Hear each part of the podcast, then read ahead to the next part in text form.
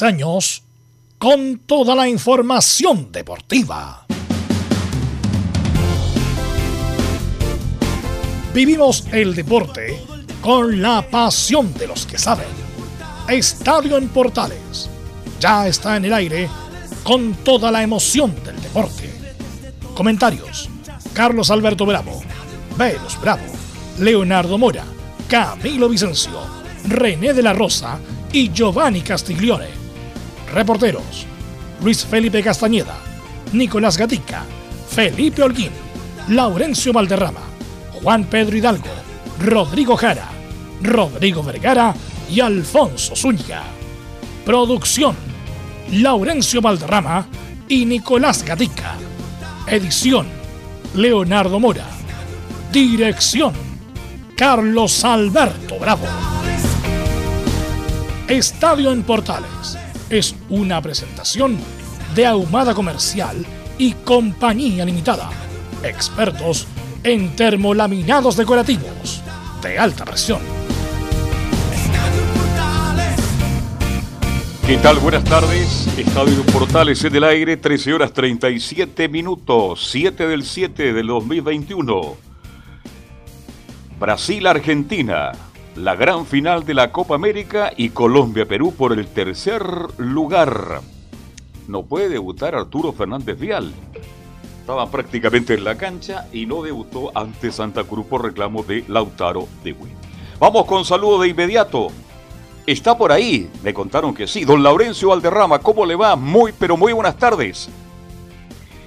Muy buenas tardes para todos, Carlos Alberto, para todos quienes nos escuchan en Estadio Portales, edición central. En esta ocasión eh, tendremos, por supuesto, el informe de la Eurocopa y, de la dramática clasificación de Italia a la final de la Eurocopa tras vencer por penales a España. Por supuesto que también eh, tendremos las reacciones de Luis Enrique y de Sergi Busquets tras esta eliminación de España. Y también en las colonias la palabra recién de Juan Sánchez Sotelo, el delantero y goleador de Palestino, quien habla en la previa del importante partido de este jueves por Copa Chile entre Palestino y, Colo Colo. Estimas en Estadio Portales.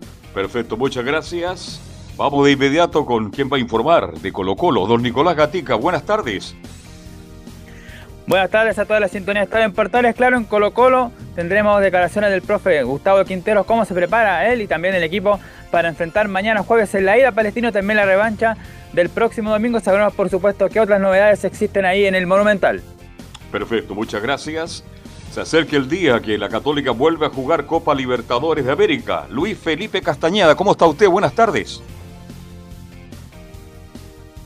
Luis Felipe Castañeda, ya estaremos con él entonces para que nos cuente. Nos va a contar esto y mucho más de las novedades de la Universidad Católica que se prepara para jugar ya la próxima semana por Copa Libertadores de América. Vamos entonces con nuestros estelares. Ahora sí, Laurence, está por ahí. Luis Felipe. ¿Ahí me escuchan? Pero perfecto, Luis Felipe, ¿cómo le va? Buenas tardes, ¿cómo está usted? Perfecto, muy buenas tardes, Carlos Alberto, y a toda la gente que nos escucha en Estadio Portales. Claro, como lo decías tú, a una semana exacta de que Católica vuelva a las canchas por Copa Libertadores para enfrentar a Palmeiras, y el día de hoy se reincorporaron los seleccionados nacionales, así que ya empieza a tener plantel completo Gustavo Poyet para preparar el partido. Bien, ahora vamos con nuestros estelares. Don Leonardo Isaac, Mora, ¿cómo, está usted? Buenas, tardes. ¿Cómo le va Carlos Alberto? Y como hoy día también seguimos con doble función, le cuento pues que en Azul Azul dieron explicaciones del tema de los despidos y Mariano Puyol, que fue uno de los que salió de la Universidad de Chile, dice que el club que conoció no es como está ahora. Parte de las palabras y de lo que vamos a hablar con la Universidad de Chile. Y bueno, es la final que esperábamos, lo puedo decir ahora por el lado como comentarista, esta de lo que se va a vivir en la Copa América entre Brasil y Argentina y por otro lado, quizás también la otra final soñada, la de la Eurocopa, como se está perfilando todo entre Inglaterra e Italia. Pero bueno, vamos a ver ahí qué pasa. Yo nos preguntaron hace algunos días y yo les sigo poniendo fechas y fichas a lo que va a pasar con el equipo inglés. Pero vamos a ver, porque todavía totalmente no está escrita la historia y eso es lo que queda en este saludo inicial de esta jornada de día miércoles, Carlos. Así es, Dinamarca algo puede decir todavía. De inmediato saludamos a nuestro otro estelar, don Camilo Vicencio Santelice. Buenas tardes. Muy buenas tardes, Carlos, para usted y para todos los auditores de Estadio en Portales. Y ya con esta final definida entre Argentina y, Brasil, vamos a estar hablando de lo que pasó el partido con, Colombia también. A mí me gustó mucho el partido de Colombia con Argentina. Estoy preocupado por Chile. Por Dios que juega bien Colombia. ¿Cómo está, Velo? Buenas tardes. No, pero Colombia siempre hemos sido competitivos. Lo que pasa es que a veces cuando uno no ve los partidos no está, parecen más, más fuertes de lo que son. A pesar de que ayer Colombia le hizo, sobre todo en el segundo tiempo, un buen partido a Argentina. Un equipo lo- rápido, un equipo encarador. Bueno, pero Chile hace dos años, dos Sí, años, Hace dos años. le ganó y, hace, y estuvo a Chile, a pesar de estar con Rueda en la banca, estuvo a punto de ganarle por la eliminatoria. Si es que no se echa para atrás Rueda, ¿no se acuerda, no? El Nacional, bueno. Eh, y Colombia siempre se cae. Siempre Colombia ha ganado una vez la Copa América, el 2001, que incluso deberían sacársela, porque hay que recordar que se jugó con, con Brasil y Argentina, que no fue. Y fueron todos los equipos con equipo alternativo por los hechos de violencia que tuvo justamente en ese periodo Colombia. E incluso deberían sacarla por dignidad, pero bueno, ese es otro tema. Vamos a los titulares que lee Nicolás Gatica. Claro, por supuesto, porque comenzamos justamente con el tema, por la Copa América que ya tiene a sus dos finalistas, tal como lo adelantamos. Será para muchos la final soñada entre dos de los mejores jugadores del continente y quizás del mundo, Neymar por Brasil y Messi por Argentina. Aunque hay que decir que quizás por juego Argentina esté mejor que Brasil, más allá de que Argentina tuvo que ir a los penales y el elenco local ganó en los 90 a Perú. Estas dos potencias del continente vuelven a disputar una final luego de 14 años, cuando en el 2007 en Venezuela Brasil goleó a los trasandinos 3 a 0. En el partido de anoche, más allá de la buena actuación del arquero Martínez que tapó tres penales, todos se dieron cuenta del feo gesto del método de los jugadores colombianos. Bueno, recordemos que la última definición a penales que Argentina ganó fue justamente a Colombia en la Copa América que se disputó en Chile el 2015. Luego el mismo 2015 y el 16 perdió, como ya sabemos, las dos finales ante Chile por ese expediente. Otro hecho registrado anoche que llamó la atención fue la cantidad de infracciones, cerca de 40 entre ambos equipos y por ende la gran cantidad de amarillas que mostró el juez venezolano Jesús Valenzuela. Siguiendo con los arbitrajes, nuevamente el ex juez argentino Castrilli defendió a Roberto Tobar, que fue criticado por Neymar y los jugadores peruanos por su actitud arrogante. El denominado juez de hierro aseguró que el chileno es lejos el mejor árbitro de Sudamérica y aparte viene precedido de una fama en donde su trato con los jugadores es muy bueno. Sobre Neymar dijo, le recomendaría que deje de simular y sobreactuar y que se dedique a crear la magia en lugar de meter la cuchara donde no debe. Bueno, en el fútbol chileno por supuesto que se hablará so- sobre el tema de Fernández Vial que no jugó su partido en la B por, claro, problemas que todavía registra ahí el club de Lautaro de Win. Además, bueno, el, claro, el diputado Pablo Pietra solicitó a la ministra del Deporte Cecilia Pérez la apertura de los recintos deportivos. Según él, sería por la necesidad de darle opciones a la gente que ha sufrido con su salud mental a causa de la pandemia. En cuanto a chilenos por el mundo, en el Inter de Milán declaran transferible a Alexis debido a sus lesiones y Arturo Vidal seguramente también. Y en el tenis, bueno, se confirma, claro, para el tenis, de que en el mes de septiembre 17 y 18 Chile debutará en el Grupo Mundial ante Eslovaquia como visita. Esto y más en Estadio en Portales. Ok, gracias Nicolás Gatica. ¿Y por qué no partimos, Leo, antes de la Copa América, para zanjarlo de una? No sé si le parece a usted, usted como editor, lo de mm, Fernández Vial, que lo tenemos a la Claro, mano, sí. Leo- Leonardo. Sí. Sí, por supuesto, ningún problema, porque de hecho Santa Cruz informó este miércoles que el partido ante el Vial, por la primera fecha del torneo de primera vez, fue suspendido. El duelo estaba programado para las dos y media de hoy, por lo que la suspensión encontró a ambos equipos en el estadio Joaquín García, Muñoz García, perdón, equipo, lugar donde hace de local el elenco de la región de O'Higgins. Estaban ahí en el estadio, estaba hasta la transmisión oficial, habían llegado tempranos y se emitió un comunicado de prensa por parte de Santa Cruz. En cuanto contemos con mayores antecedentes en relación a esta determinación, estaremos informando. Esto tiene que ver con que eh, esta disputa que la hemos conversado latamente acá en el programa entre Fernández Vial y Lautaro Dovin, que se originó por la decisión de la NFP de decretar el descenso del Toki a segunda y el ascenso del Almirante a, primer- a la segunda división. Y esta eh, parte, esta historia del día de hoy tiene que ver con que Lautaro sigue reclamando por el tema de los famosos dobles contratos que tenía Arturo Fernández Vial, los cuales han sido desmentidos una y otra vez por el equipo de la octava región. Sin ir más lejos, hoy día el equipo de Fernández Vial nuevamente se defendió e incluso acusó de que en la, en la acusación que está haciendo el equipo de la región metropolitana eh, hay una falsificación de firmas, Velus, eh, de un jugador que en este caso es Jonathan Soto, y muestran un documento, que de hecho lo, lo subí directamente en mis redes sociales, que lo publicó también la Radio Portales, que tiene que ver con este jugador y que su firma fue falsificada en un documento que está mostrando el equipo de Lautaro de Buin con supuestamente este doble contrato y además mostraba a la gente de Fernández Vial la forma de contrato, el documento, el logotipo que están ocupando y que de hecho el fin de semana a mí me lo, me lo pasó también el, el gerente comercial del Vial que estuvimos conversando allá en el estadio Collao. Entonces la verdad es que es muy extraño todo lo que está pasando porque ciertamente el documento que hicieron llegar al tribunal de la NFP es distinto en timbres, en logotipos, en la firma del jugador y esa es la defensa que también tiene Arturo Fernández Vial con respecto a esta situación que está denunciando Lautaro de Win. Sí, tenemos el contrato a la vista, la verdad. Eh, bien, bueno, es bien irregular, como, como parece que, que- no fuera la firma de la, como que alguien la hizo distinta. Eh, bueno, según la gente del Vial, se van a querellar justamente por falsificación de instrumento privado o falsificación de firma, porque esto no es un, no es un instrumento público, no está legalizado ante un notario. Eh, pero se nota que no es, em, que hay como una, mm, no, no una enmienda, pero que, que no, el, bueno, hay, el- hay- son los grafólogos, lo- los peritos que me imagino que van a, se van a dedicar a esto, pero obviamente hay una discordancia entre las dos firmas que muestran. Y por lo tanto, el Fernández Vial se va a querellar por em, falsificación. Y ya esto ya tiene otro ribete ya, lo del Lautaro de Buena, porque ya uno cuando está em, muy seguro va con las pruebas, pero no, no con las pruebas irregulares, pues no con pruebas entre comillas que no correspondan, porque puede incluso ser peor el, el asunto. Así que Lautaro de Win, desafortunadamente, está quedando siempre como el malo de la película para tratar de obstruir ya que ingrese Fernández Vial a, la primera B y, sobre todo con este tipo de movidas que son bien extrañas. Eh, el directorio el directorio fue el que suspendió el partido a pesar de que el tribunal le había dado la pasada, como entre comillas. Y bueno, lamentable porque estaban todos listos, estaban en la cancha, como dice Leo Mora, estaban listos, habían llegado incluso los dirigentes, habían viajado del norte para ir a ver el partido y después se encuentran en la misma cancha con la, con la suspensión.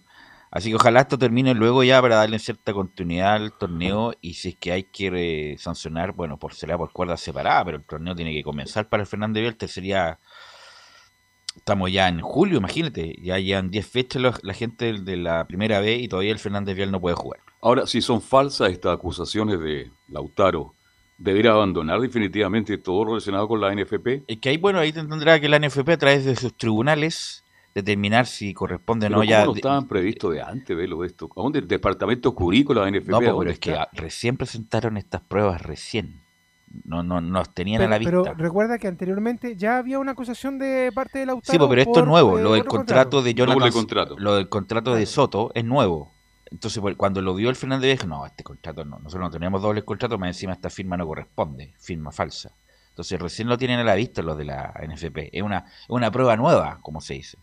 Eh, pero igual ya esto ya, eh, ya me parece grave y lo insisto, lo, lo- este muchacho Encina, que no es tan muchacho tampoco, y un tipo que tiene mucho dinero, ya ha enlodado ya Lautaro Bebín. Cada vez que sale Lautaro Bebín no es por algo bueno, siempre Sí. es por algo malo, es por alguna alguna Eh, cuchufleta. eh, el nombre de Encina, además, que eh, Mm. más allá, más allá de- del tema de Lautaro, Encina ya es un nombre viciado, Sí. por decirlo de alguna manera, en el, en el fútbol chileno, porque sabemos que, por ejemplo, eh, está este tema de tener dos clubes al mismo tiempo, más allá de que su señora está a cargo de uno y él está a cargo del otro, con, que es el caso, en este caso, de Lautaro con eh, Melipilla. Entonces, eh, ya el tema termina siendo molesto, porque es como... el- perdón que lo, lo que voy a decir, ¿ah? Eh, aquí las responsabilidades son de quienes las emiten, pero es como el del curado porfiado, que le Claro. que no, que Que le anda a dicen que- anda a acostarte. Claro, es como, oye, ya basta. O, o, Mm. o la- o incluso la, la del cabro chico, cuando el papá le dice, ya, pórtate bien, tranquilízate, déjate Vamos de hablar en la molestar". casa.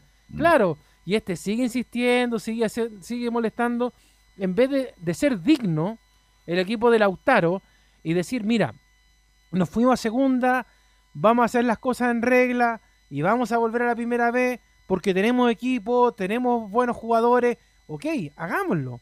Como le pasó a Fernández Vial, si Fernández Vial finalmente, más allá de una u otra cosa, más allá del bocobre, todo lo que tú quieras, ha demostrado que merecía finalmente igual estar en primera vez. Ha hecho muy buenos partidos ante la Universidad de Chile, lo que pasó ahora en, la, en la Copa Chile, y por lo tanto, y además los mismos jugadores hablan, los técnicos que, que están los sueldos al día, de que están haciendo un complejo deportivo, o sea, se habla de la seriedad con la que se está trabajando, más allá de los comentarios que a mí me llegan por interno, claro, pero que ustedes defienden a los castigones porque son amigos suyos. No, si, si cometieran errores, y yo se lo digo abiertamente, si Angelo cometiera errores, yo se lo diría, pésima gestión que está haciendo el Vial. Pero no, o sea, hay equipos que uno sabe, uno los ve inmediatamente. Por ejemplo, el buen caso de lo que está más allá de las derrotas, que tiene, no tienen que ver con temas administrativos, como por ejemplo el caso de cómo trabaja Temuco, cómo trabaja también Coquimbo Unido. O sea, hay cosas y uno, uno los ve. Y eso uno lo destaca. Pero cuando tú ves que por el lado administrativo te quieren enlodar para sacarte, eso habla muy mal de un juego sucio y que no tiene nada que ver con la pelotita. Aquí se habla literalmente, como digo Carlos Velus Camilo, del picado. Y Lautaro es picado en cuanto a lo dirigencial. Los hinchas no tienen la culpa. No, los no, no. jugadores- los jugadores no tienen la culpa. Es simplemente la dirigencia que está haciendo pésimo las cosas en vez de agachar el moño y decir, ¿sabes qué? Vamos a mejorar las cosas, vamos a pelear bien en segunda y el próximo año volvemos a primera vez donde nunca tenemos que habernos ido. Camilo, Sí, yo también estoy de acuerdo con que mm, ya el tema, como que mm, en realidad se ha manoseado mucho. eh, el tema, eh, cada día aparece como que ya está definido, después, eh, obviamente, después aparecen estas acusaciones nuevamente, y al final van, ya van, como, tú dices, Velus, 10, 10 fechas, y después, si, van, si seguimos así, van a pasar 20, y se tiene que poner al día en algún momento Fernández Vial o, o el mismo Lautaro, como, como se, pero tiene que tener un corte, yo creo. Yo creo que si son falsas las acusaciones de Arturo Fernández, perdón, de Lautaro, hay que tomar drásticas medidas, Belgu, con este club, porque en la forma que está siendo administrado, yo conozco a Lautaro, una institución digna, querida respetada por todos sus asociados. Le están haciendo un mal estos nuevos accionistas a Lautaro. Así que espero que la NFP, cuando tome una resolución definitiva, aplique castigo como corresponde. Así que bueno, esto es lo, que pasó hoy día con Fernández Vial y Santa Cruz, que no pudieron retomar la, las fechas pendientes de la primera B, porque se le acusó a Fernández Vial de un doble contrato. Fernández Vial indica que ese contrato es falso y que le falsificaron la firma al jugador. Bueno, terminado este tema, don Leonardo, ayer tuvimos la oportunidad de ver el partido entre Argentina y Colombia. eh, buen partido, buen Buen, partido a buen ritmo y además siempre con el sabor sudamericano, con muchas cosas que van a quedar para el recuerdo, sobre todo la- los dichos por el arquero Martínez. Esa era la pregunta que le tenía yo a René. Emiliano, bueno, Castilli dijo que ¿Está permitido? está permitido, pero no con grosería. Y cuando dijo grosería Emiliano Martino, Castilli dijo que debería haber puesto la segunda amarilla. Eh, pero esto siempre pasa, siempre pasa, sos cagón. Me acuerdo de siempre. Tira para la, tira para la Incluso- izquierda, no te incluso- conozco. Incluso un penal de jugadas, siempre los jugadores que están detrás, que se ponen en la media Sí, luna, sí. te dicen se te va a ir, weón, soy malo, weón, soy malo, Mm. siempre le pegáis a donde mismo. O sea, esa cuestión es, do- em- eh, eh, es, ma- es muy, es muy, eh, Es muy de- antigua, es muy antigua. videos del loco Pérez nomás acá en Chile. No, es muy antigua ese que se, se te va a ir, y siempre le pegáis donde mismo, estáis nervioso. Lo que pasa es que como se escucha todo, eh, Incluso hubo árbitros que en algún momento le decían a los jugadores dónde le iba a pegar el otro. justamente Sí. pues, el señor Chandía le dijo, ¿Te acuerdas? el señor Chandía le dijo a Cristiana lo de a la izquierda. Eh, y el Hey González le hizo caso más encima. claro. Eh, así que no, eh, con Argentina que jugó un buen primer tiempo. Colombia hizo un excelente segundo tiempo, los primeros 20, los primeros 15, con este muchacho Luis Díaz, que, Rápido, jugó, que jugó por izquierda, que ese fue, el- Encarador. que ese fue el dolor de cabeza de Argentina. Eh, y Colombia entró como a, a no intimidarse, entró a pegar incluso. Eh, un jugador fuerte, eh, rápido, eh, pero a lo mejor si hubiera entrado de la misma manera del primer tiempo, a lo mejor estaríamos hablando de otra cosa. Y Rueda quedó en la misma posición o en la misma instancia que con Chile el 2019, que son semifinales. Tercero y cuarto, la verdad, eh, Da lo mismo. da lo mismo, Da la lo verdad. mismo. Así que no sé qué les pareció el partido a ustedes, muchachos.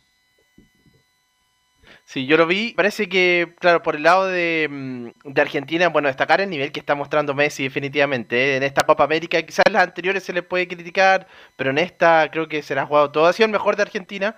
Y el otro, Lo Celso, también un tremendo jugador. En los pases que da definitivamente eso eh, por Argentina y por el lado de Colombia sí, el, el caso de Díaz, lo rápido que son en general, lo bueno, Cuadrado también que ya viene hace, hace bastante tiempo mostrando un, un buen rendimiento, pero en, en, el segundo tiempo, claro, Colombia realiza tres cambios de entrada y eso me parece que fueron como más, un poco más defensivos con los cambios que realizó Rueda. Bueno, entró Cardón, entró eh, Fabra, el lateral Fabra. de Boca, y entró... Borja eh, estaba ya, ¿no? Borja parece, ¿no? Borja, Borja, sí, Borja, Borja, Borja, Borja, Borja. tremendo jugador. Borja sí que está en el Junior. Y bueno, Luis Díaz, este muchacho, no sé, ¿a ¿dónde juega Luis Díaz? Eh, buen jugador, a ver si me indican el club, porque este muchacho es como el, de lo que más me lleva la atención de Colombia el día de hoy. Bueno, y- Tiene debilidad en el fondo sí Colombia, ¿eh? la defensa Y comete el mucho, Porto. partiendo por el señor Porto, Mina. ¿ah? ya, en el Porto. El. Porto de Portugal. ¿Cuántos años tiene Leo? Tiene. eh, 24. Sí. Ah, ya, no está para ir a la... Bueno. No, Eh, Sí, 24. No, buen jugador, de los más interesantes de Colombia sin duda. Y bueno, y Argentina que tiene la chance histórica, no por la entidad del título, ¿ah? sino dónde se juega y con quién se va a jugar la final, que es con Brasil. Si Argentina llegara a ganarle a Brasil en el Maracaná, es como sacarse un poco todos los fantasmas de las finales perdidas con Chile, las dos Copa América y la del Mundial. A lo mejor, no, nunca más van a tener esa oportunidad de jugar con Brasil en el Maracaná para sacar todos sus fantasmas. Así que es una- usted como argentino, Camilo, es una oportunidad, es una oportunidad, diría yo, irrepetible. Sí, absolutamente. Y, y, mm, o- obviamente, y después me imagino si ya Brasil, cuando estaba con público, se le cantaba a Brasil las canciones, eh, allá como. Ahora me imagino si, si, que le, si que le llegara a ganar, obviamente sería. Quedaría para siempre las burlas, obviamente. Ahora, este arquero Martínez, Martínez. ¿dónde juega Martínez? En el Aston Villa. Ya, buen arquero. ¿eh? Buen arquero, siem- siempre fue mejor, pero como Armani no jugaba tan mal, seguía en el Sí. arco. Y ahora por el COVID, Y afuera Armani y entró estuvo en el Martínez. Aston Villa, fue suplente de Leno mucho tiempo, después se lesionó Leno, hizo gran campaña Martínez, y como volvió Leno el alemán, bueno, lo vendieron a Aston Villa por veintitantos millones de dólares. Y hizo una gran temporada, es un gran arquero, tiene un- Gran una, envergadura distinta. Así que lo más probable es que de aquí en más, sea el, arquero titular del Argentina y lo de Messi. Bueno, Messi, yo siempre he sido fanático de Messi, Messi es extraordinario. a pesar de que obviamente pasan los años, a lo mejor no tiene el, el arranque y la aceleración de otro momento, pero cuando van dos o tres, engancha, se hace un túnel, eh, tiene una sensibilidad espectacular. Y ayer entró muy bien Ángel Di María, que es un Siempre otro, otro gran jugador de clase mundial, y no sé cómo, por qué en Lo tienen Argentina afuera. lo discuten tanto. Eh, Ángel Di María es un tremendo jugador. Eh, así que bueno, va, va a estar, eh, va a estar. ¿A qué hora el partido del sábado? A las 21. 21 horas del sábado. Sí, Ah, ya, buen, buen horario. Eh, así que con Brasil, con Neymar, con Paquetá, con qué sé yo, con Pérez. con este muchacho mm, Casemiro Eh, también está. Casemiro, el del Everton, ¿cómo se llama? El del Everton, que el. Bueno, el. Este que juega de titular con. Con Neymar, ¿cómo se llama? Ah, ah, A los de arriba. Está Jesús que no ¿Y va a jugar. Richarlison? Ahí está. Richarlison. Así que es una, insisto, una oportunidad histórica, Leo Mora, para Argentina y ganar esta final. De hecho, la final es a las 20 horas de Chile. ah, 20. Eh, sí, pues, 21 horas de allá, pero Es que 20 Argentina está horas de... pensando, Leo, eh, Camilo está pensando en Claro. Sí, piensa en Argentina. Argentina, Claro. piensa en La Valle, en Miraflores, todos esos Claro. sectores tan bonitos. ¿ah? hecho, Ya está cruzando la cordillera la Camilo y mientras lo piensa eso, Está en la San Martín. claro. Mm. ah, mientras eh, piensa en un asadito Camilo Vicencio, escuchemos la voz de los argentinos, pues, porque hablaron tras el triunfo de ayer ya, el pase ya eh, por lo que fue por penales el equipo argentino. Vamos a escuchar a Scaloni que lo primero dice que hay mucho trabajo en esto. Mucho trabajo, mucho tiempo dedicado de, toda la gente que, que- que nos acompaña y de, de un grupo de jugadores que, bueno, se me, se me quiebra la voz decirlo, eh, que lleva casi 60 días concentrado y, y todavía sigue, sigue tirando para adelante. La verdad que, que en cuanto a eso estamos muy bien. Nosotros sabemos que la selección argentina tiene que competir siempre y, y todos los partidos son, son difíciles. Esto Argentina le juegan de una manera diferente a la cual juegan los demás partidos y es muy difícil. Eh, no valoramos la competición en sí, sino valoramos de jugar partidos con esta camiseta, ya sea un amistoso o, una copa o eliminatorias o un mundial, creo que es algo único y, y los jugadores lo interpretan así. Bueno, y hablábamos de Martínez y dice, queríamos jugar la final y qué mejor que hacerlo ante Brasil. Un conjunto de 70 personas que venimos por un sueño. Lo dijimos el primer día, nosotros queremos jugar la final y, qué mejor que jugarla con Brasil en su, en su cancha. No, obviamente nos no pusimos enfrente rápido, pero ellos jugaron un gran partido, eh, metieron todo lo que podían. Colombia la verdad jugó un buen segundo tiempo, nosotros tuvimos un par de ocasiones para, para meter el 2 a 1 y liquidar el partido, nos llevaron de vuelta a los penales que ellos son muy fuertes. Eh, y bueno, esto es cuestión de suerte. Hoy me tocó ser el, glorioso a mí. Sí, la verdad es, eh, son un equipazo, eran los candidatos desde el día uno. Pero nosotros tenemos un gran entrenador, el mejor del mundo y, vamos a ir a ganarla. Y por último escuchamos a Lionel, pues ¿eh? que habla acerca del potencial de Brasil y de Neymar y que será durísimo, pero estamos ilusionados. Sí, obviamente va a ser durísimo. Sabemos del potencial de Brasil, de, de lo que es Ney individualmente, lo que es la selección como, como grupo, como, como equipo, es la última campeona de, de, América y bueno, nosotros estamos muy ilusionados y con mucha ganas. Un último datito de la Copa América para cerrar este bloque. ¿Usted sabe que todavía hay participación chilena en la Copa América, Velus, Camilo? Sí. ¿Por los árbitros me dice usted o no? No. ¿Saben qué? En algo que siempre nombra Calvo Alberto y nosotros de repente lo echamos un poco en talla. ¿ah? Cuando hablamos de Luis Brizó. Ah, Luchito Brizó ya. Sí, pues ¿sabe por qué? Porque las medallas que se hacen para la instancia final de la Copa América vienen desde Chile. ¿Broncería Chile? Sí, pues. ¿Y sabe qué es lo que ah. pasó con ella? Sí. Llegaron a Brasil y en la aduana las retuvieron por dos días. Mire, ¿Mm? ya. Llegaron el fin de semana, el domingo. El tema fue que no fueron declaradas por el proveedor de la Conmebol, que las trajo en equipaje común y las tuvieron retenidas ahí.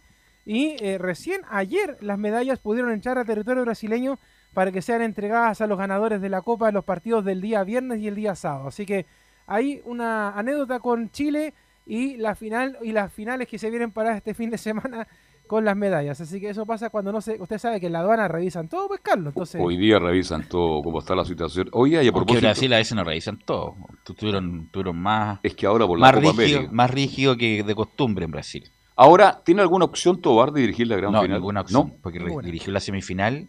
Lo más probable es que el español sea el que dirige la final. El, el español el árbitro europeo de intercambio. Sí, correcto. Sí. Así que además tuvo muchas críticas Tobar con el partido con Perú. Incluso salió salió una bueno siempre son una portada en los diarios deportivos del Perú que dijo algo que dijo Tobar ustedes no son nadie una cosa así dijo eh, Tobar a ver si me ayudan con la portada de Tobar ustedes no son nadie eh, no existen algo así dijo Tobar y se la van a hacer una protesta oficial la Federación del Perú contra Tobar así que difícilmente pueda qué lástima. eh, creo que es el mejor en este dirigir la porque siempre guardan al árbitro para no, no, dirige la, semifinal, lo guardan a la final.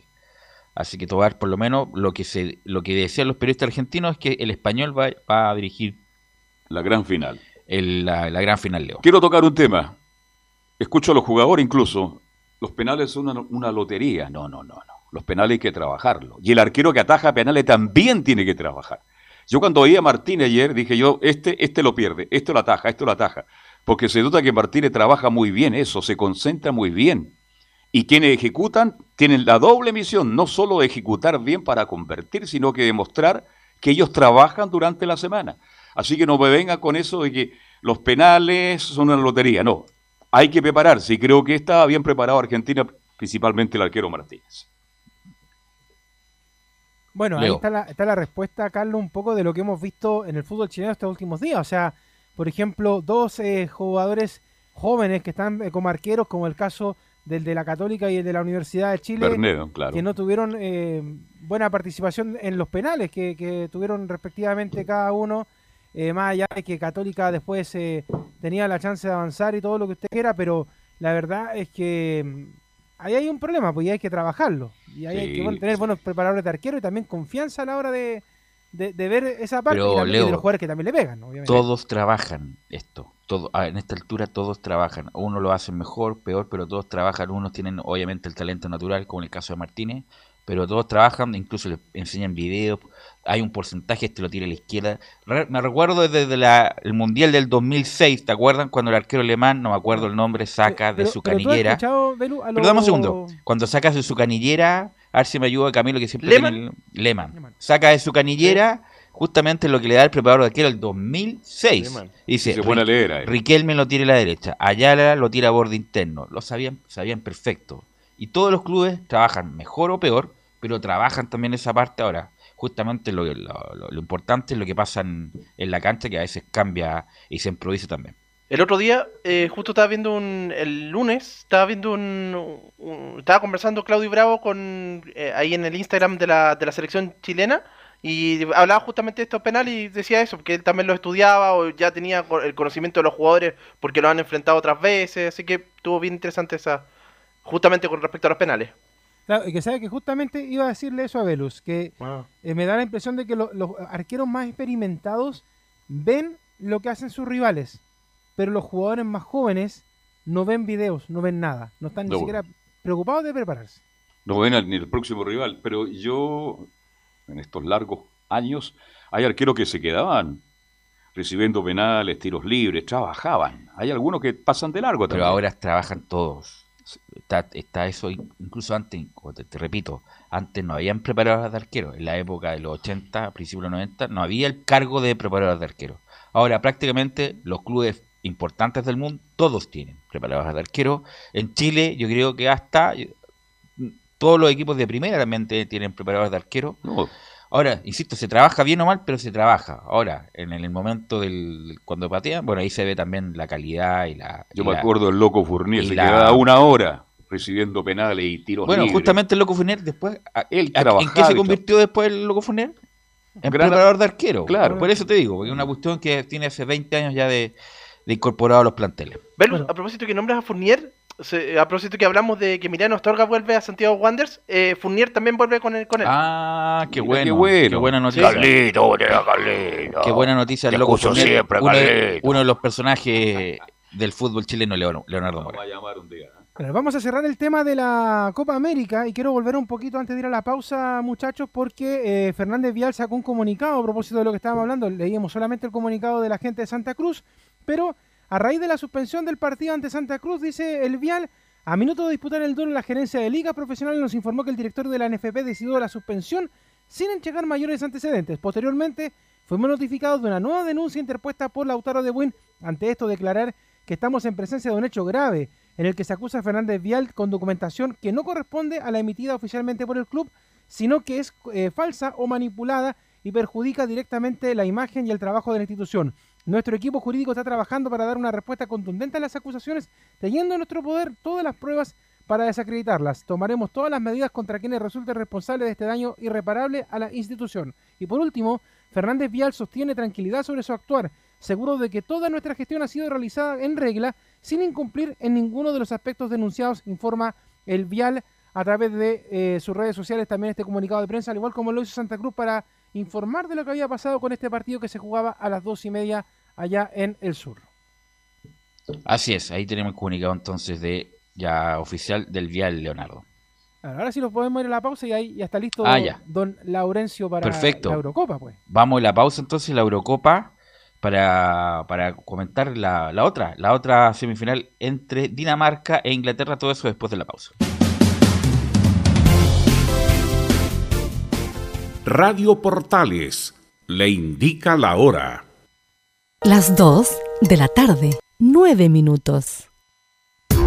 ¿Quieres tener lo mejor y sin pagar de más? Las mejores series de televisión, los mejores eventos deportivos, equipo transportable, películas y series 24/7. Transforma tu TV a Smart TV. Llama al 973-718989. Twitter arroba panchops. Visita www.radiosport.cl, el sitio web de la Deportiva de Chile. Programas, noticias, entrevistas y reportajes, podcast, radio online y mucho más. Todo lo que pasa en todos los deportes lo encuentras en www.radiosport.cl. La Deportiva de Chile en Internet. Porque lo bueno puede ser aún mejor. Prepárate a conocer la evolución de la Primera de Chile. Bienvenido a Portales Digital. Ingresa ya a www.radioportales.cl y descubre nuestra señal en vivo en audio y video, además del tradicional 1180m. Mantente al día con las últimas informaciones de Chile y el mundo e interactúa con nosotros a través de nuestras redes sociales en Facebook, Twitter e Instagram. Recuerda www.radioportales.cl La nueva multiplataforma de la Primera de Chile ahora es aún mejor. Termolaminados de León, tecnología alemana de última generación. Casa Matriz, Avenida La Serena, 776 Recoleta. Foro 22 622 56 76. Termolaminados de León.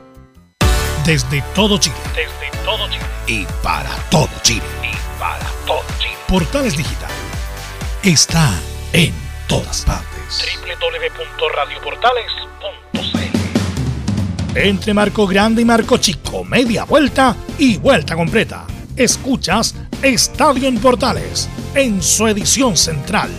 La primera de Chile, uniendo al país de norte a sur. 14 horas con 12 minutos y antes de ir con la Eurocopa, y le quiero ahí preguntar a Leo y a Camilo que están siempre atentos a la noticia. Bueno, mañana hay un anuncio del plan paso a paso por el Ministerio, mañana es jueves, eh, respecto de la posibilidad de que el fútbol en fase 3 vuelva con público, un aforo de 25-30%. Eh, sería muy bueno, ¿ah? eh, sería muy bueno, obviamente con aforo para los vacunados. Eh, ¿Qué noticias sabes tú? ¿Qué, qué detalles sabes, Camilo? Sí, lo mismo, que serían lo- los vacunados los que los que podrían ingresar. Bueno, se van a otorgar mayores libertades a precisamente a los que ya están con las dos dosis. Y precisamente esto del, del público, algunos decían que no estaba claro, pero eh, va a ser 25% y esperaban eh, más adelante ir ampliándolo, así a 60 y 70%, pero con lo que se partiría es 25%. Ahora, Leo, ustedes como prensa que regularmente van a todos los estadios, ¿tienen alguna restricción? Por ejemplo, cuando empiecen los aforos del público, ¿podría aumentarse el aforo, por ejemplo, para la prensa también o no?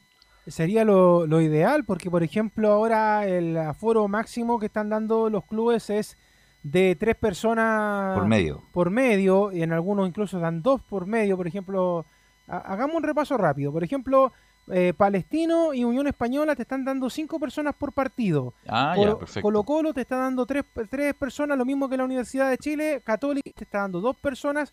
Y estoy hablando solamente para los profesionales que están sin caseta, porque eh, para todos los demás en general son tres o cuatro personas por medio, pero eh, por caseta solamente puede estar una persona dentro de ellas. Esa es la- Correcto. La, limitación que En te pupitre no hay problema, ¿no? En pupitre no hay mayor problema, pero también depende del tipo de partido. O sea, siempre ha existido los partidos clase A, clase B, los, los clase A más, como decimos nosotros, que son los clásicos, superclásicos. Entonces, eh, está. Pero, por ejemplo, la U, por decir algo, la U Audax en el Nacional. Tres eh, personas. pu- pupitre. Hoy día. Tres personas hoy día. Con público creo que va a aumentar un, a uno, Uno un más, cupo ¿ves? más. Ahora, pero Es que- es- es que lo que tienen pasa, que estar Carlos, las, es las que- comunas, las regiones en fase 3, ¿ah? Hablemos Por eso, porque- fase 3. Lo- fase lo que 3. pasa, Fase tres. Carlos, que yo creo que más que aumentar la cantidad de periodistas que van a ver en los partidos, van a aumentar la cantidad de medios que hay en los partidos, porque en estos momentos se le está dando prioridad a los eh, medios de comunicación que transmiten en vivo desde los estadios. Entonces, Ya. por ejemplo, lo que son los medios digitales, lo que son los diarios y los canales de televisión que no tienen derecho, ya no están yendo a los estadios. Ellos solamente reciben la imagen del canal oficial y el resto de los medios escribe las notas Mm. desde, un- desde la casa. Entonces, lo que va a pasar es que se le va a aumentar la cantidad de medios, porque se restringió mucho los medios. De hecho, cuando uno va al estadio, vemos las mismas caras, son tres o cuatro medios que están dando vueltas en las canchas y el resto están todos saliendo desde los estudios o desde el Sí, diario. lo digo, entonces, eso es. sí, lo digo por, porque yo en particular desde el partido con eh, que jugaba John Herrera en Everton, imagínate, con Everton la U que no el estadio, así que si hay un aforo y hay un cupo más, bueno, sería extraordinario para volver justamente uno de los ritos más importantes que uno que tiene el ser humano de bien, que es justamente ir al estadio. Así Claro, oye, a propósito de eso, para cerrar, tu pregunta, Velo, porque hay que recordar de que esto solamente sería en fase 3 o superior del plan paso a paso. Correcto. Ahora, si esto se aplicara ahora, sería Coquimbo, La Serena, Viña del Mar, Santa Cruz, Concepción, Talcahuano, Temuco y Puerto Montt. Esas son las comunas que están en fase 3 y que hay fútbol eh, a lo largo del país. Claro, yo creo que si conseguimos así, Camilo, con el nivel de contagio que son menos de 2.000 incluso, en cualquier momento puede pasar a fase 3 la región metropolitana y sería buena noticia para las libertades, entre comillas, Ah. de poder hacer a cosas que, que ahora no se pueden hacer. Además que se habla que sería la- a partir de la tercera semana de agosto, así que falta más de un mes todavía, así que... Sí, falta sí. un mes. Sí, Así sí, que sí. va- Cuidado con el- mañana suben ¿ah? los días jueves y los Claro. días No, viernes. pero estamos en números menores Sí, que estamos hace en números me- menores, un mes, pero la cantidad de fallecidos sigue siendo alta, pero un lamentablemente. mes mucho menos y, y ha mejorado la cosa independiente que, bueno, a lo mejor la variante Delta, Delta. nos pueda empeorar. Sí, Leo. Sino que te decía que ojalá estuviéramos como en Madrid, que hoy día en Madrid no hubo ningún caso de fallecido de coronavirus. No, y estaba escuchando que la noticia en- ya en Londres, en Inglaterra, ya autorizaron que Sin no- máscara. Sin mascarilla. 19 de Me- julio. Me, agrega también, por ejemplo, JP, que en Antofagasta también podrían jugar entonces a la Vamos a ir a jugar allá entonces. de- sin en- en mascarilla. Pero, por ejemplo, al, al Audax y a la U, que están jugando fuera, le están, en- están en una comuna en fase 2. pues, Entonces, por ejemplo, Mm. eh, tendría que jugar sin público en Rancagua. Correcto. Y el resto de los clubes no tendrían problemas. Pero fase 3, fase 3 para volver a ir al estadio, ver a, a- a instalar que tengamos problemas de retorno, que ahí no hay enchufe. Es una, es una bonita cosa de volver a sentirla no, en el estadio. eh, es un muy buen ejercicio ir al estadio. Bueno, vamos con Laurencio Valderrama, donde no tienen problemas de aforo, por lo menos para el, para el público del lugar. Es en Wembley porque 60.000 personas esperan, Laurencio, para el partido de entre Inglaterra y Dinamarca.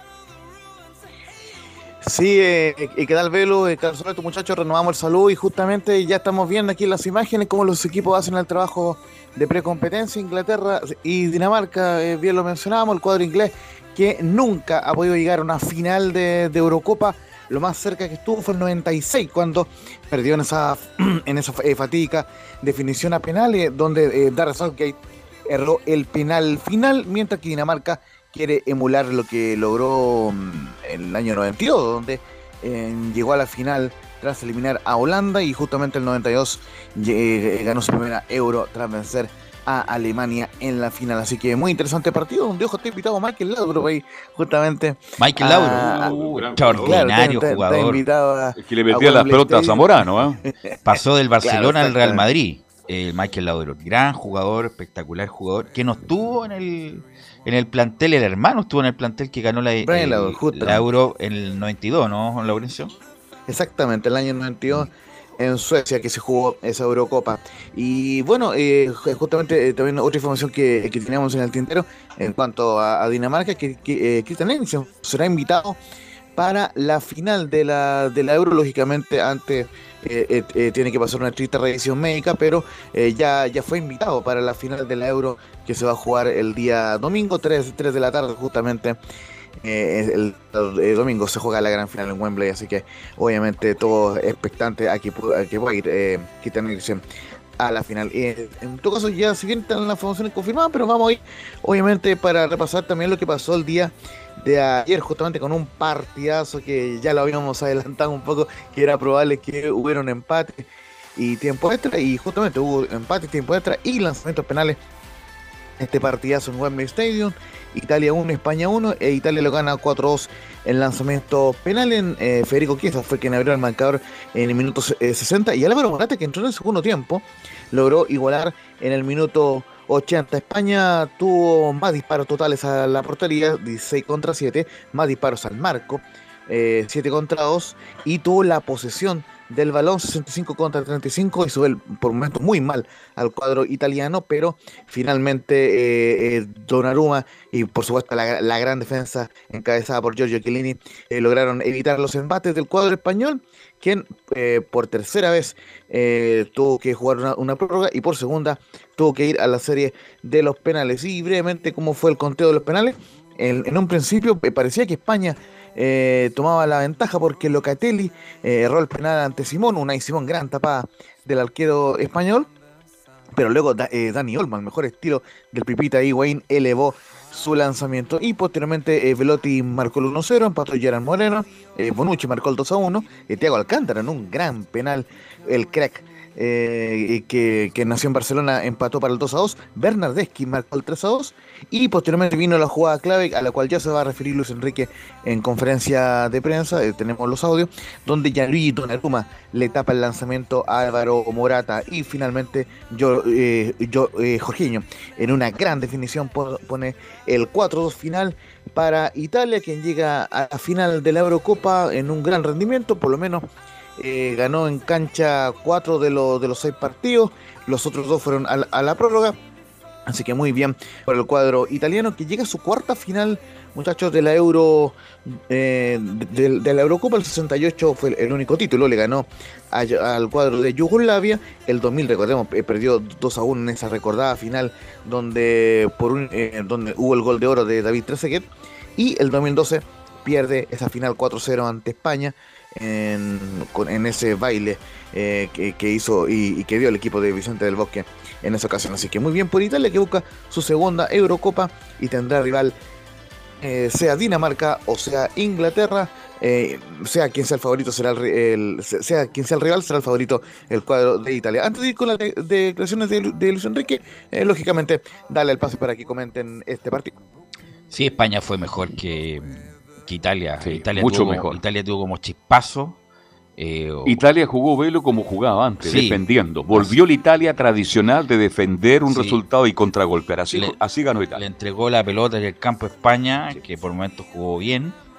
eh, y tuvo antes, bueno, fue un golazo el de Morata y después tuvo incluso el segundo. Pero España tiene, eh, Italia, y, eh, no obstante que obviamente no gana siempre Italia, tuvo esa mística, se nota que el equipo está muy bien engranado emocionalmente, porque eso también juega. Y, y ganó por los penales. Como que los italianos sabían que yendo a los penales lo ganaban Camilo Leo. Sí, venían con, con, con la confianza también ahí, claro, los, los jugadores de, de Italia, pero a mí también me llamó la, la atención porque los partidos anteriores venía mostrando un buen fútbol, pero ahora, claro, eran dos equipos de, de posesión que a España le gusta también tenerla y, y se impuso en este, en este caso en el juego. España siempre juega así, teniendo la pelota. La posición del balón para ellos es fundamental. Pero Italia jugó como jugaba antes y, la- y logró el objetivo. Penales y ahora está en la gran final. De hecho, esa final que se viene, como lo decíamos al principio, va a estar buenísima. De hecho, más allá de que España haya quedado en el camino, tremendo rival y que además en su, en su paso por todo esto fue bien cuestionado, pues sobre todo ahí por el arquero y que tuvo de dulce y agraz en, en todo el periodo de la Eurocopa. Pero dentro de todo, España igual mostró jerarquía, un equipo que, que podía ser ordenadito, que podía recuperarse mentalmente, sobre todo, que fue lo que más habló eh, Luis Enrique respecto a ese tema de, de- de cómo los jugadores podían recuperarse más allá de todas las críticas, de toda la presión mediática que tenía el equipo español. Pero bueno, ahora la final se viene, pero interesantísima, muy buena. Yo le sigo colocando más allá de que todavía falta, Carlos, el partido por jugarse esta jornada Sí. eh, a, a Inglaterra las fichas para lo que va a ser una, una finalísima. De verdad que eh, hay equipos. eh, mire, en general, Carlos, si uno tuviera que comentar lo que fue la Eurocopa en general, todos los equipos muy buenos. De hecho, Sí. ahí, sí, ahí sí se vio una competitividad, se vio buen juego, se vio el, el juego, como se dice, a diferencia de la Copa América, que habían equipos muy, muy malos, que, que había juegos muy lentos. En cambio, en la Eurocopa en general, los partidos todos muy buenos, intensos, de fútbol rápido, de, de- de juego que, que no se paraba mucho. Eso es lo que echamos de menos por estos lados ahora, pero que allá al menos los europeos entendieron que el VAR y todo y el arbitraje es bien manejado y que hay que hacer el juego y que no hay que hacer show. Y eso yo por lo menos eh, lo aplaudo de la Eurocopa, muy distinta a nuestra Copa América, que quizás yo le diría que, no sé, Brasil o Argentina quizás podrían ir a podrían competir casi de igual a igual con ellos, pensando un poco lo que viene también en el Mundial. Porque lo- los equipos de, de allá son muy superiores a lo que nosotros pudimos ver por este lado del continente. Y allá se vieron muy buenos rivales, se vieron muy buenos resultados, tandas de penales, alargue. De verdad que es muy bueno lo que se dio con la Eurocopa. Yo hasta ahora, eh, aunque uno ve los resúmenes después y algunos pedazos de partido, ha sido bastante interesante y muchísimo mejor para el deleite del hincha del fútbol. Sí, en esta época de pandemia la gente disfrutó justamente la Eurocopa, partidos que siempre tuvieron con- continuidad. Bien lo que dice usted, el arbitraje, que es muy importante. A veces pasa a segundo plano y se sigue jugando, acá se sigue reclamando. Ahora los partidos fueron buenos, en su inmensa mayoría, y en la Copa América hubo partidos muy buenos, pero hubo partidos para el olvido, algunos partidos No, que eran además para bostezar. Tiene que ver el, el entorno, el entorno, las lo- canchas. el estadio, los Las estadios canchas. preciosos, las canchas impecables, público en las, en las tribunas, etcétera. Eh, Laurencio. Sí, justamente eh, eh, eh, marcar un par de, de cosas importantes. Eh, primero que todo, que algo que no habíamos repasado mucho es que se completaron los seis cambios en ambos, en ambos equipos. Esta es una norma que está implementada con el tema de la pandemia, que además de los cinco cambios que, que se autorizan por, estamos- por estar en contexto de pandemia, se autoriza un sexto cambio cuando hay prórroga. Así que en ese sentido, ambos equipos agotaron las seis modificaciones. Y antes de ir con las declaraciones de eh, Luis Enrique, voy a leer algunas breves declaraciones de Roberto Mancini, quien habló en italiano, por supuesto, con, eh, con los medios y dijo lo siguiente, estamos contentos de haber dado una alegría al pueblo italiano, sabíamos que iba a ser muy difícil, España nos causó muchos problemas, intentamos anotar cuando tuvimos las oportunidades, pero lo pasamos mal, que no tuvimos mucho el balón. Queríamos la final, aunque no mucha gente nos creyera antes del torneo.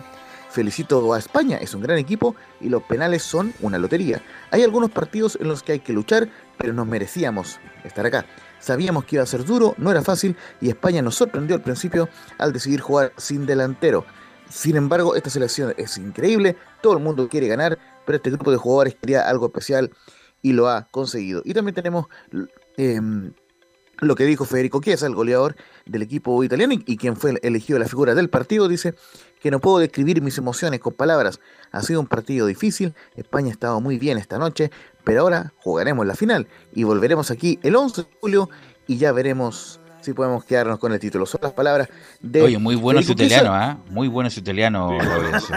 Como, Habla muy bien. muy bien, ¿ah? Maravilla, maravilla. Muy bien. Felicitaciones. ¿eh? So- eh, sorprendió a Tejo, porque Tejo era nuestro traductor y usted lo, superó. lo superó ampliamente, Es que- ampliamente. Es que donde se lleva Sí, bien ahí con la eh, gente es, de es Audax. justamente acá, acá eh, consignado, por supuesto, siempre la buena información del sitio oficial de la UEFA.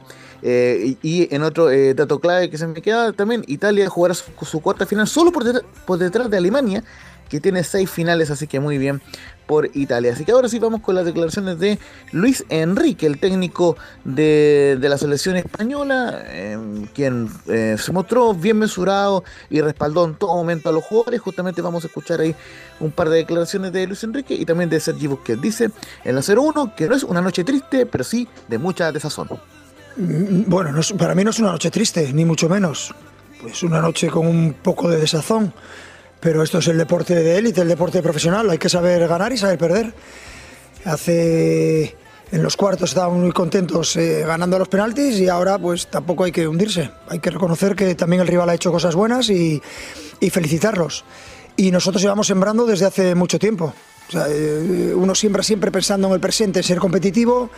Yo creo que desde el principio os dije que éramos una de las ocho favoritas a, a este europeo. Mm, Creo que no me he equivocado en absoluto y, y repito, nos vamos a casa con la tranquilidad de, de haber competido, con la tranquilidad de, de haber estado entre los mejores. Aquí no se juega por tercer lugar, ¿no? No. No, no, eh, ju- eh, justamente solamente en la Copa eh, América se juega por tercer lugar. De, de hecho, el partido es el viernes a las 20 La horas. Copa del Mundo Colombia, pero Y en el Mundial también, en la Claro. Copa del Mundo. Pero, pero acá no se juega ter- eh, tercer lugar. Eh, la otra que vamos a escuchar de Luis Enrique, antes de ir con Sergi Busquets, en la número 03, que dice una particular re- reflexión, cuando le preguntaron qué nota le, le- le pondría al equipo por no haber llegado a la final, dice, la nota de mis jugadores sería un sobresaliente bajo y sería un sobresaliente alto de haber llegado a la final. La nota de mis jugadores es un sobresaliente bajo. Sería alto si hubiéramos llegado a la final. Aún así, un sobresaliente bajo. Eh, hace ya varias concentraciones que, que hablábamos de lo que significaba y de la manera que queríamos jugar en el europeo. Se lo han creído, lo han llevado a cabo de manera maravillosa. No tengo ningún, ningún reproche a hacer, todo lo contrario, elogiarles, felicitarles.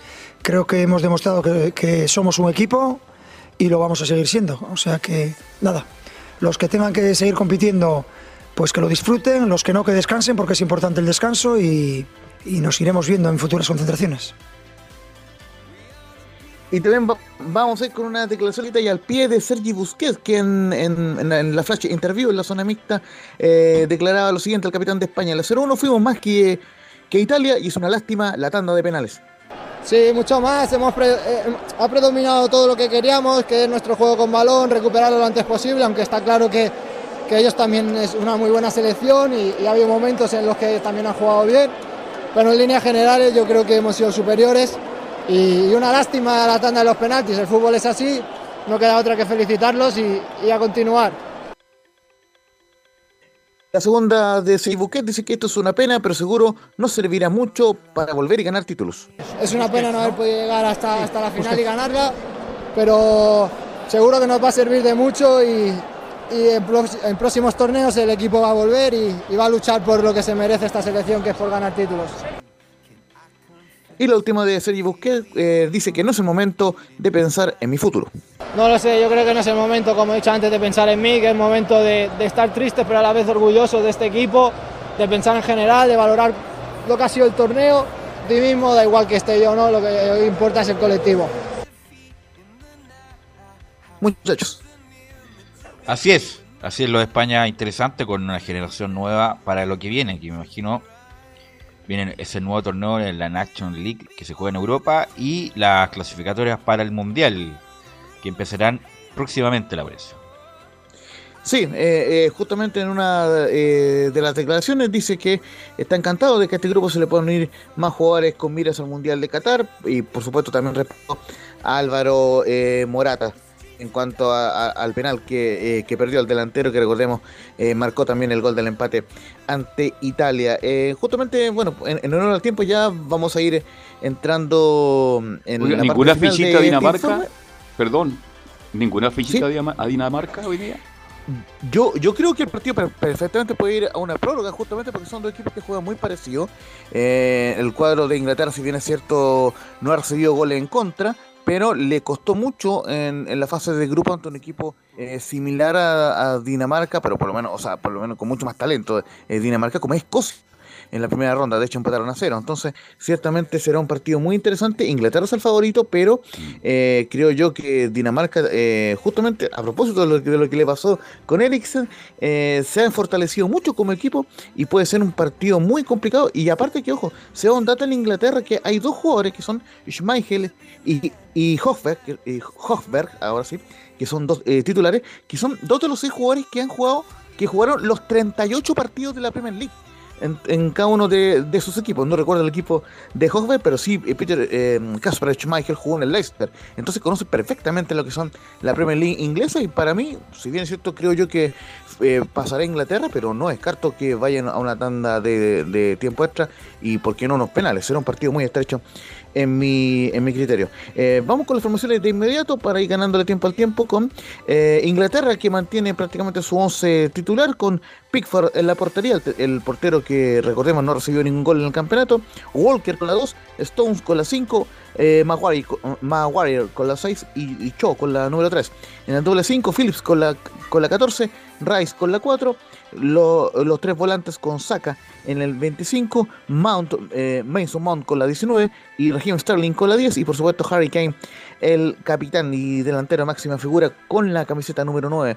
En Dinamarca, por su, eh, por su parte, juega Ka- eh, Schmeichel con la 1. La última línea se mantiene en Christensen con la 6, eh, Jair con la 4 y, y con la 3. En el mediocampo, mediocampo muy, muy poblado con 4 jugadores. Stryger con la 17, Hofer con la 23, 8 eh, eh, Delany, el autor del gol ante República Checa, y Male con la número 5, otro de los grandes jugadores de esta Euro. Eh, con los dos volantes ofensivos, Breivik con la 9 y Damsgaard con la 14, y el único delantero Dolberg con la 12. El- este partido entre Inglaterra y Dinamarca en duelos directos, 13 victorias de Inglaterra, 5 de Dinamarca y 5 empates, y el árbitro del partido será el, el- árbitro de los Países Bajos, Dani eh, van a jugar a las 15 horas Inglaterra-Dinamarca en Wembley Stadium, muchachos. Ok, estaremos muy atentos a ese partido y mañana, por supuesto, el informe de Laurencio Valderrama. Gracias, Laurencio. Fuerte abrazo y nos vemos ahí para Palestina un ratito. Ok, vamos con Nicolás Gatica, las novedades de Colo Colo, que juega con Palestino el sábado. Por el jueves primero. mañana, Mañana, mañana. mañana por Copa Chile y la vuelta el domingo. El día domingo en la noche, a las El 8. domingo en la sí. noche ahí con todo el Muy frío. agradable ahora a las 8 de la noche. ¿eh? Pero más agradable mañana, Carlos, que se va a jugar a las 3. Transmisión de Estadio Portales desde las 2 y media. De hecho, ya Cristian Frey está instalado ya en la cisterna, No que usted sabe. No le puedo creer. Sí, no, usted Du- sabe, Durmió ahí anoche, ¿no? Durmió. Just- justamente, pues con Jamás Mía y compañía. Así que Qué bien, ¿eh? vamos a ver qué pasa con Colo Colo para este partido. Pues. Nicolás Gatica. Sí, exactamente. eh, ya estamos acá, por supuesto, en- para conectarnos con el equipo de Colo Colo. Que bueno, ya hablamos ayer de varias partidas, de Felipe Frey, de Felipe Campos, de Juan Carlos Gaete, pero que eso tiene que confirmar todavía en una reunión de, de directorio. Recordemos que el directorio es el que define, de hecho, con el tema de Gaete dicen que hay algunos que están de acuerdo con que vaya a Oye, préstamo pero a Gatica, y Nicolás. otros que no. Frick salió con la foto con la camiseta Curicó ya, po. ¿Cómo no autorizaron? No, habla de Gaete. No, Ah, Gaete, digo yo que Ah, están... El- perfecto. usted está hablando del rubio todavía. Gaete. Del Perfecto, rubio Gaete. perfecto, me, me castigo, me castigo. Arenito. Sí, Arenito. Claro, ellos el directorio está viendo porque algunos no están de acuerdo en que se vaya a, a- a préstamo, algunos quieren que sí, que tenga la confianza y que trate de ganar ese puesto, y otros por supuesto no, así que ahí está viendo ese tema. Y lo otro, bueno, Brian Bejar que todavía tiene un mes, porque el 4 de agosto termina su contrato, tiene un mes todavía para seguir buscando club, obviamente que en este momento no es opción para el técnico Gustavo Quinteros, al igual que ya sabemos el tema de Nicolás Blandi tampoco es opción, y otros que están todavía lesionados, que son, que nos mencionó incluso el propio Gustavo Quinteros, que son, bueno, Leonardo Valencia, Mico Albornoz, Javier Parragués, que no van a estar para el partido de mañana jueves. Otro que no va a estar tampoco es Óscar Opaso, que ya había vuelto el fin de semana el sábado, se resintió obviamente, pero dicen que es normal, porque como estuvo tanto tiempo parado y volvió a jugar después de harto tiempo, es más que nada por eso, por, por precaución que no va a jugar mañana el Torto Paso, pero volvería nuevamente el chico Jason Rojas. Y además, otro que ya retornó para reforzar al equipo de Colo Colo fue el Sub-21, el canterano el que estuvo en ese partido frente a Uruguay, que casi marca un gol, Luciano Regada, que ya vuelve a la situación, por lo tanto, Colo Colo estará obligado ahora sí a ocupar los tres Sub-21 en el terreno de juego, pero seguramente los tendrá. Jason Rojas, Pablo Solari, y hay que ver cuál sería el tercero que, que utilice mañana el técnico Gustavo Quintero. Y hoy Así es. día, bueno, habló el técnico justamente en el Estadio Monumental, pues Nico. Sí, habló, de hecho, el técnico, y lo pasamos a revisar ya de inmediato, por supuesto, con tres declaraciones que tiene Gustavo Quinteros. La primera, por supuesto, habla sobre análisis de Palestino, su rival de mañana. Bueno, la verdad que no, me, hace sentir orgulloso que se pueda pensar en una continuidad, falta mucho tiempo todavía. Si bien es poco, porque cuando uno planifica y, y proyecta, siempre lo hace a mediano y a largo plazo. ¿no? Nosotros, yo de todas maneras, ya estoy proyectando este equipo para toda esta temporada y también pensando en todo lo que viene eh, de más. Si nosotros cumplimos los objetivos que tengamos o que Colo Colo tenga un, equipo muy competitivo para Copa Libertadores, que pueda llegar a cumplir ese objetivo de clasificación, para darle una alegría grande a la gente, ¿no? que se lo merece. Así que si me toca estar a mí la siguiente temporada, ojalá que sea ya cumpliendo los objetivos, jugando Copa Libertadores, sería fantástico para mí como profesional. Yo vine a este club en un momento difícil, complicado, siempre confiando que íbamos a salir de ese momento, lo hicimos y pensando mucho en esta temporada, ¿no? El objetivo principal era salvar al equipo de, ese momento malo y, sobre todo tener una temporada que es esta de las mejores para poder llevar al equipo nuevamente a los primeros lugares, ¿no? Bueno, ahí se había adelantado, eh, fue la 13, se la continuidad en Colo Colo después de diciembre, porque ya sabemos el tema de Quinteros que su buen rendimiento que está teniendo ahora en Colo Colo ha llamado la atención de varios equipos, por ejemplo San Lorenzo, pero ya se supo después que por precio no era, no era opción, pero hay equipos que podrían interesarse en Gustavo Quintero ciertamente por su rendimiento, entonces por eso hablaba ahí la continuidad de Colo Colo después de diciembre, la número 3. Pero ahora sí nos vamos a la número 1 que Gustavo Quintero se refiere al análisis de Palestino. Bueno, la verdad que estoy muy, muy conforme con todos los juveniles, con todos. Con todos eh, eh, los que jugaron en defensa, el caso de, de Jason y de Bruno Gutiérrez, el caso de Daniel Gutiérrez, de, de Julio Fierro que está yendo al banco, pero en algún momento puede ser que tenga posibilidad también de, de atajar. Eh, bueno, de Pizarro, de Soto, de Arriagada, que recién llegó ahora, que no pudo entrenar todos estos días, de Cruz, etcétera, etcétera. Por ahí me olvido de alguno, pero a todos los tenemos en cuenta, los analizamos y están, la verdad que están creciendo mucho. Estoy muy conforme con todos. Por supuesto estamos eligiendo darle la posibilidad, eh, ojalá que le podamos dar la posibilidad a todos los que tenemos entrenando y que puedan jugar y que puedan hacerlo bien, para que esto le ayude a, crecer futbolísticamente, como profesional. Así que por eso sería lindo seguir avanzando para que ellos puedan tener más posibilidades de jugar y puedan demostrar sus condiciones ya jugando en primera. Claro, ahí bueno, hay, un pequeño error, pero vamos a ver ahora sí que si la última que, escuchamos de Quintero se refiere o no a el análisis de Palestino, su rival de mañana. Bueno, la verdad que no, me, me hace sentir orgulloso que se No, No, no, no. No, quiere hablar de Palestino. no, al- algo le pasó al, Algo le a- pasa. al ayudante de... Se peleó con Charinga, no quiero hablar de Palestino. Claro. Pero, pero oye, mira, eh, entrando un poquito y haciendo la cortita con Colo Colo, porque Colo Colo tiene todo el camino fácil. Se le, se le fueron los otros dos competidores fuertes, que son la Católica, la Universidad de Chile. Le, le queda un, un camino más o menos fácil ante Palestino, que quizás a lo mejor, como decía Velo ayer, ahora ha mostrado más carácter en, en la Copa Chile, a diferencia de lo que fue la Sudamericana, pero dentro de todo Colo Colo debería tener la jerarquía, el nombre y el buen juego que ha mostrado en los últimos partidos para llegar a ser campeón de esta Copa Chile. El Total- favorito. Totalmente, tiene obligación de ganarla y, y además el, el umbral que pide Quintero respecto con clasificar una copa estaría bueno. No, Colo Colo tiene que ir a pelear el campeonato, si tiene plantel de sobra para pelear en Chile el campeonato, así que obviamente que se, hace, eh, se baja la- el umbral de exigencia, a mejor para ponerse el parche, pero Colo Colo tiene que pelear el campeonato, tiene con qué para pelearlo Nicolás Gatica. Gatica Nicolás, Sí, ahí sí. exactamente, ahí está. eh, bueno, mañana a las 15 horas 3 de la tarde va a ser transmisión de Estado en Portales, por cierto, con el relato de Cristian Frey. Seguramente mañana tendremos las formaciones confirmadas de ambos equipos, pero una probable que ha trabajado Quintero, o que ha podido trabajar el técnico en estos días, sería la siguiente.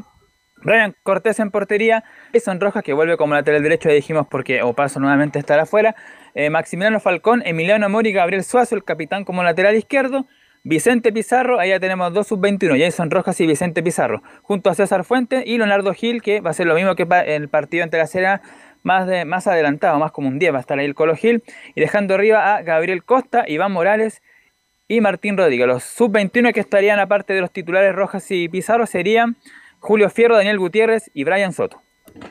Buen Así equipo es. para, para Colo Colo mañana. Así es, gracias Nicolás.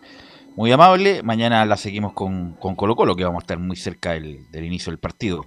Eh, y le preguntamos a Luis Felipe Castañeda quién es Axel Werner. Werner, Werner. ¿Quién es Axel Werner que suena como un reemplazante de Dituro, Luis Felipe Castañeda? ¿Qué tal. Velus? ¿Cómo estás? Un saludo a toda la gente que nos escucha en Estadio Portales. Claro, ¿me escuchan bien? Sí, sí, adelante. ¿Me escuchan bien, muchachos? Sí, adelante. Excelente, Eh, claro, extraordinario. ¿Quién es Axel Werner? Que, que el día, de- Axel Werner el día de ayer salió en redes sociales, salió un poco, también salió en un par de medios la posibilidad, el primer contacto que podría haber con la Universidad Católica. Es un arquero argentino, tiene 25 años, mide un metro 92, tiene muy buen porte para, para el puesto precisamente. Eh, tuvo pasos por Boca Juniors y el Atlético de Madrid, y ahí en el cuadro español no fue muy bien tomado en cuenta, empezó a salir a préstamos y su último paso fue en el Club Atlético San Luis de México, que es un club que es filial del Atlético de Madrid y donde terminó contrato y no, no estaba siendo tenido en cuenta en los últimos partidos y hoy por hoy es un arquero libre, lo decíamos argentino, 25 años, 1,92 m, tiene experiencia al menos de haber estado en algún tiempo en el fútbol europeo con el Atlético Madrid, después vino a, a, este a América, en, en- en México, en el paso por Boca Juniors, en Atlético Rafaela también. Sería el nuevo nombre que estaría surgiendo ahí en Católica para, para tener, tenerlo visto. Recordemos un jugador libre. Católica se caracteriza generalmente por negociar con jugadores libres, así que por ahí hab- podría haber una vía de buscar el reemplazante a Matías Dituro. Pero nunca jugó en Boca, fue un suplente, ¿no? Porque yo no recuerdo ese nombre. Pero hay tantos jugadores de, que pasan por Boca y no juegan. El lateral derecho titular de la selección argentina Juega no, no pudo jugar nunca en Boca y es titular de la selección argentina. Justamente por ese tipo de cosas de que a veces se dan la vuelta larga. Eh, está lleno de historias también en, Boca y en, en- ah, más en Boca que en River. En River por lo menos juegan algo. Pero metro 92 tiene envergadura, Camilo. Tiene envergadura y el recorrido igual, por lo que nos detallaba Felipe también. O sea, bueno, igual por lo menos para... mm, podría ser una, una interesante opción para reemplazar a, a Matías a Matías. Hay que ver después cómo, cómo rinde ahí en, en- en el equipo cruzado si es que llega. Y porque si no también estaba con Domínguez, que era la otra opción, el arquero de, de Vélez. Claro, se hablaba de Domínguez también que no, seguirían Vélez porque a Vélez también podría llegar Carlos Lampe, entonces ahí llegaban arqueros a un equipo, quedan otros libres, así que por ahí también se, se ven los movimientos en Católica. Es difícil que vaya, bueno, les decía yo las complicaciones de al menos hasta el mes de agosto de traer un jugador de, de afuera, internacional, quedan con el cupo libre con la salida de Ituro. Eh, van, van a intentar por eso, no, no, no creo que vaya a llegar ningún arquero chileno, porque lo comentábamos ayer con ustedes muchachos, es, difícil encontrar a alguien que pueda llegar porque tendría que haber sido suplente por la cantidad de minutos jugados. O sea, y si, buscamos un chileno de afuera, eh, no sé, se viene Claudio Bravo, pero imposible que Claudio Bravo venga a la Católica, entonces ahí se, se complica también el panorama de esta Católica que hoy día está a exactamente una semana del gran duelo, quizás el más importante que vaya a tener en el, en el año la Católica, de jugar con Palmeiras el partido de ida de Copa Libertadores en San Carlos de Apoquindo, después jugará con Colo Colo en San Carlos y después, una semana después, jugará nuevamente con Palmeiras cerrando la llave en Brasil no es nada fácil, eh, se empiezan a recuperar ciertas bajas, les decía, les decía ayer, Gonzalo Tapia y Edson Puch deberían llegar sin ritmo, pero bien físicamente para el partido de ida con Palmeiras. El día de hoy volvieron a los entrenamientos los jugadores de la selección chilena, Marcelino Núñez, Clemente Montes y Diego Valencia. Recordemos que Núñez no va a estar en el partido de ida de Copa Libertadores por, su- por acumulación de tarjetas amarillas. Y salvo los lesionados, ya se podría decir que Poyet está trabajando con todo el plantel a, a siete días de este trascendental duelo, muchachos, con Palmeiras. Y respecto a ese duelo, escuchemos una cuña que quedó pendiente ayer de Tomás Astauruaga, que había hablado con la prensa, que se refirió a, a esta motivación que hay de jugar con el actual campeón y que hay diferencia en los planteles, pero que para ellos es muy motivante jugar con un equipo como Palmeiras. Obviamente una motivación importante, como tú dices, es un, es un rival difícil, complicado, pero nosotros también tenemos nuestras armas, tenemos nuestros jugadores, tenemos nuestro plantel y vamos a salir con todo estas dos llaves, eh, bueno, estos dos partidos para quedarnos con esta llave. Hay la palabra de Astauroa que también se refirió a lo que les comentaba yo, esta semana durísima que va a tener Católica con Palmeiras en San Carlos, Colo Colo el fin de semana también en San Carlos de Apoquindo y después nuevamente Palmeiras. Escuchemos la otra declaración de Astauroaga eh, dándole importancia a los tres partidos. Bueno, eh, los tres, tres partidos que tenemos son bien importantes. Eh, después de años estamos en octavos de final de esta Copa Libertadores, así que vamos a todo el día miércoles para, para dar un paso en esa llave y después el día sábado contra Colo Colo el clásico, donde también jugamos de local y, y tenemos que hacernos respetar y obviamente quedarnos con los tres puntos para seguir sumando en la tabla.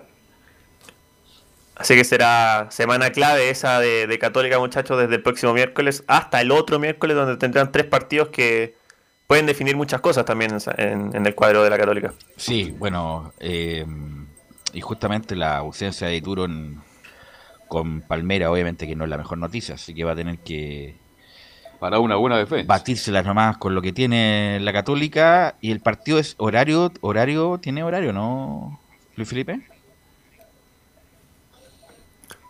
Sí, el día miércoles a las 8 de la noche con. Palmeiras en San Carlos de Apoquindo. A la vuelta de la esquina, a la vuelta de la esquina el- ese partido que ojalá sea lo más competitivo posible, Camilo, con lo que tenga la Católica.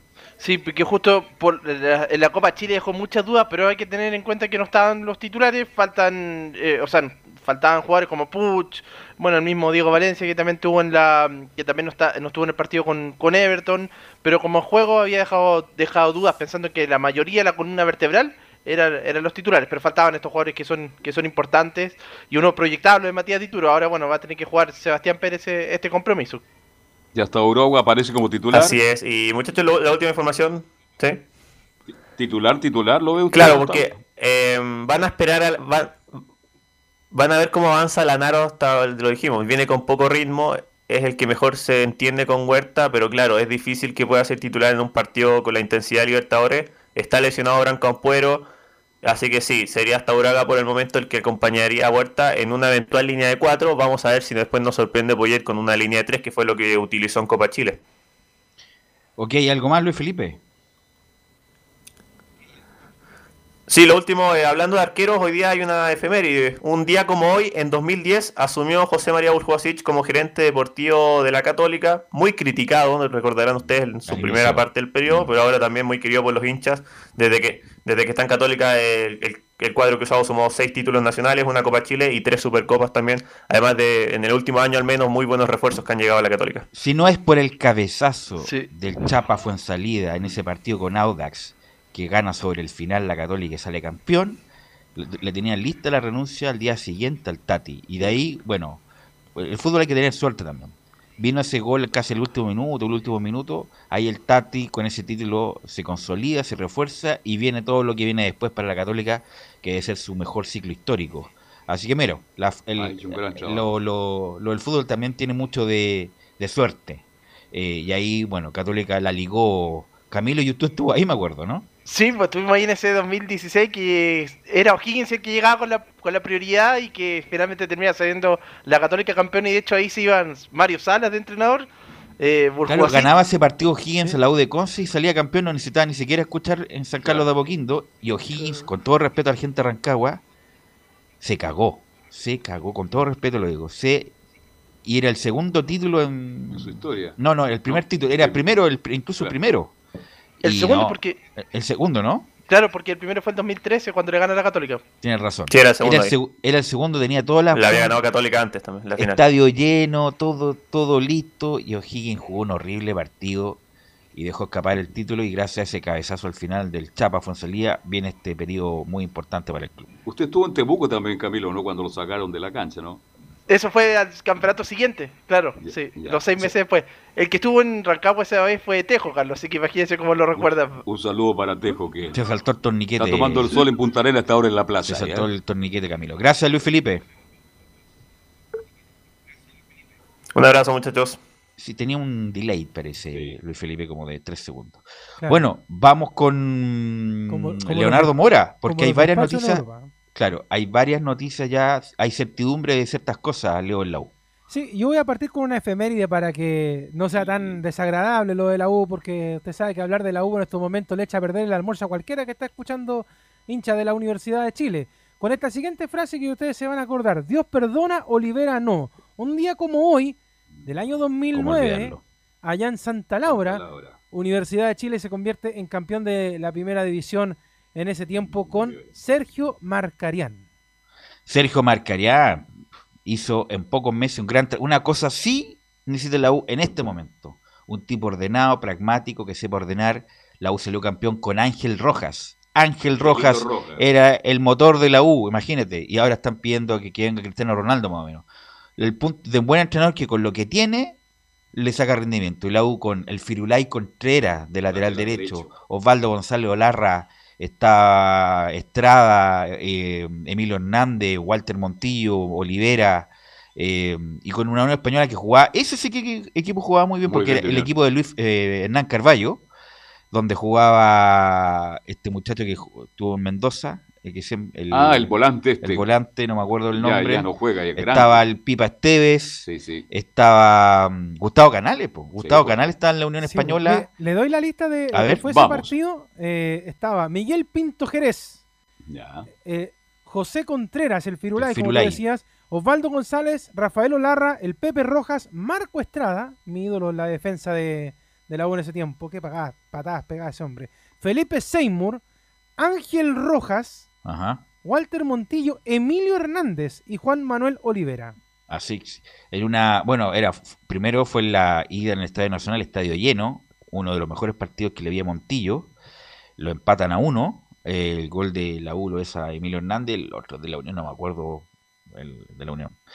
Y en el estadio Santa Laura, estadio lleno de Santa Laura, hacía un frío, me acuerdo, y una jugada, una combinación por el lado izquierdo, Estrada, Emilio Hernández, que la tira prácticamente el punto penal a una palonita espectacular de Olivera, bate al arquero paraguayo, eh, no me acuerdo, como el pelado, el, el arquero paraguayo, ¿cómo se llama? Estuvo el Santiago Morning después, ¿no? Limensa, Cristian Limensa. Limensa, Limensa, Limensa, Que todavía Sí, está jugando, creo. Limensa Mira, le- de hecho, al frente estaba Limensa, Rodolfo Madrid, Sebastián Miranda, Jorge Ampuero, Diego Rosende, Gonzalo Villagra, Braulio Leal, Fernando Cordero, Mario Aravena, el Pipa Esteves, Gustavo Canales y el técnico era Carballo, como tú. Luis Hernán. Carballo. Y de hecho, el único que entró al cambio fue Domeneghini por el lado de la Unión y por el lado de, de la U, como me dice Cristian Tejo por interno, el Pipino Cuevas y Manuel Villalobos fueron los que entraron en el cambio de la U. Tiene razón. Eh, Mario Aravena hizo el gol de la Unión en la ida, en el Nacional. Eh, así que, bueno, un buen recuerdo. Eh, la U hace cinco años que no salía campeón. En la última vez sido el 2004. Estaba, la U pasó cinco años sin ser campeón. E hizo una gran gestión eh. Marcarián. Y bueno, se terminó el campeonato, se fue. po. Se fue Marcarián con, por- con algunos problemas logísticos. Sí, que nunca tuvo- estuvo de acuerdo con el lugar de entrenamiento. No, hay muchos problemas logísticos en general con los arbitrajes, que la uno se metía ahí con la dirigencia para, Claro, para para tener más peso. Sí. Así que el suavetón, para mí, dejó grandes recuerdos en la U con un equipo normal. Eh, salió campeón Leonardo. ¿Ese fue el primer título? Ah, Fue el primer título de la era azul azul. Tienes toda la razón. Sí. El primer Sí, sí. título de Ah, la era azul azul, ya. justamente. Había A tres. asumido el 2007, a finales del Sí. 2007 azul azul, 2008 Salá, donde gana la fase regular y queda eliminado en playoff. Viene Marcarián y sale campeón. Claro, dos años o tres años, como tú quieras verlo, de la era azul azul y gana la Universidad de Chile cuando entrenaban en el Caracol, las conferencias eran en container, se comían completo afuera del Caracol. Yo tengo buenos recuerdos porque cuando Sí. empecé mi tiempo de periodismo lo empecé ahí eh, justamente en un medio partidario haciendo los reportes allá en el Caracol. Pero volviendo a la realidad que es más dura que nada ¿ah? y que es fría como los días de la capital y del país. Bueno, ayer hablábamos del tema de la Universidad de Chile y el tema de las lucas, pues. Y bueno, apareció una persona de adentro de la Universidad de Chile, el gerente general Ignacio Asenjo, y lo primero que habló, bueno, el tema de los despidos. Bueno, como todos saben, la, pandemia ha provocado una crisis económica a nivel de, de la industria del fútbol en general y fundamentalmente para nosotros el equipo de mayor convocatoria nos ha afectado notoriamente en, en lo que se refiere a la venta de, de entradas, a los ingresos por la venta de entradas. Esta compleja situación económica y, la revisión interna de todos nuestros procesos eh, nos han llevado a tener que ajustar nuestro personal y lamentablemente tener que realizar algunas desvinculaciones en los últimos meses. Estas se enmarcan en una reestructuración de todas las áreas del club buscando poder ser sostenibles en el tiempo a la espera del, del retorno a la, a la normalidad. Bueno, para hablar rápidamente de la actualidad por tiempo, hoy día se formalizó en la desvinculación del romántico viajero de Ángelo Enríquez. Fue eh, el día de ayer a una notaría para firmar la rescisión de su contrato, el que terminaba al finalizar este año.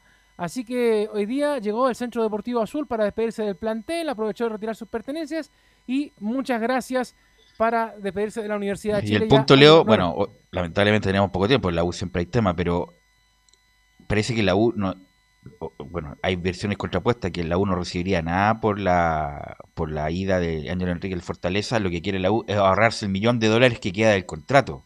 Y eso sería como la, la noticia buena para la U, ahorrarse casi un millón de dólares en lo que respecta al contrato, pero parece que la U no sé si va a recibir algo simbólico por la salida anticipada de Enrique al equipo brasileño. Justamente, sería algo simbólico. Estamos tratando de averiguar finalmente cómo va a terminar ese tema, porque como te digo, ayer fue a la notaría y queremos saber en realidad, usted sabe que cuesta llegar al segundo piso, entonces, pero, pero llegamos, usted sabe que nos demoramos, pero llegamos.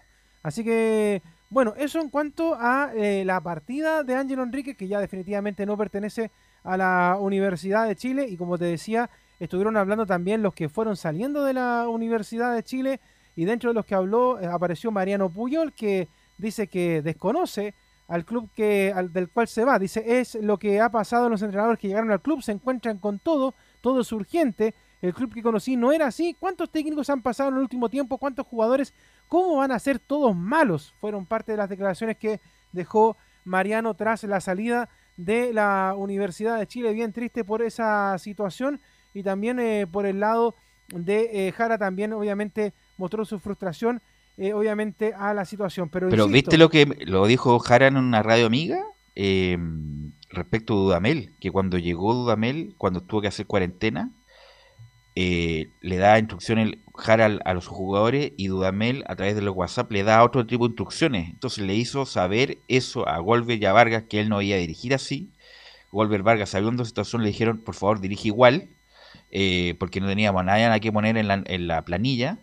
Y, y Dudamel ya entró mal con eso, entró mal con la cuestión sanitaria, con la reunión y todo lo demás.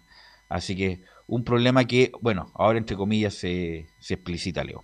Claro, de hecho él dice, él tuvo un comportamiento ético cuestionable y que yo no dejé pasar y ahora a la larga me pasa la cuenta. Esas fueron las palabras que, que dejó Marcelo Jara con respecto a esa situación en la Universidad de Chile. Pero como tú dices, el tiempo apremia, así que eso podemos contar en modo resumido de que eh, la Universidad de Chile obviamente está bajando las, eh, los, todo el tema a costo cero para que no le cueste nada la salida, la llegada de jugadores, de dirigentes y funcionarios en la Universidad de Chile. Así mañana nos damos un poquito más de tiempo, menos Sí, U, le damos al fútbol chileno y a la U para poder conversar un poquito más del tema para que ahora Laurencio nos cuente de lo que pasa con Palestino, que es el local mañana ante la Copa Chile con Colo Colo.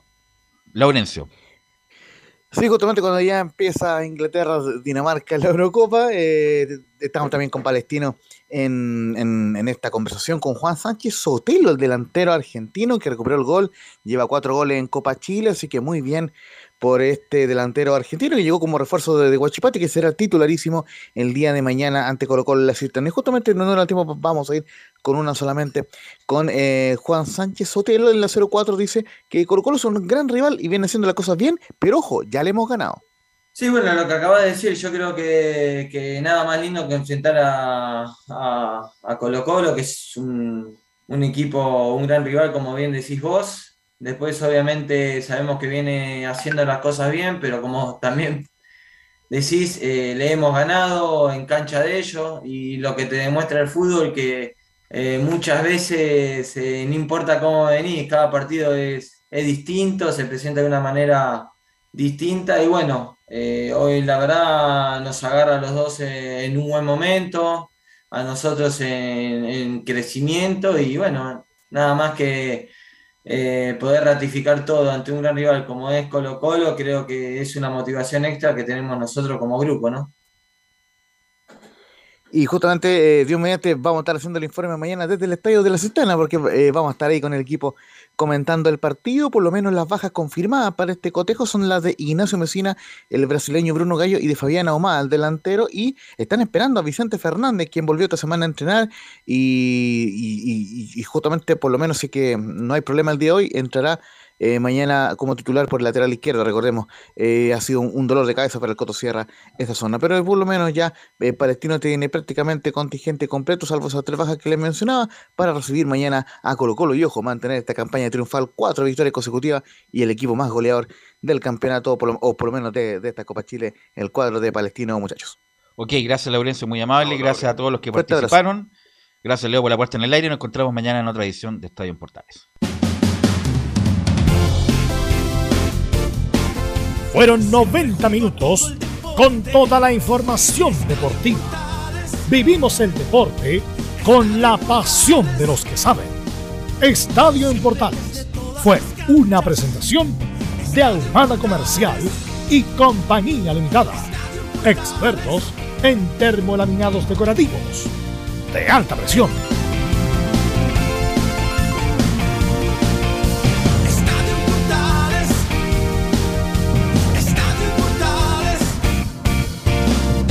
Radio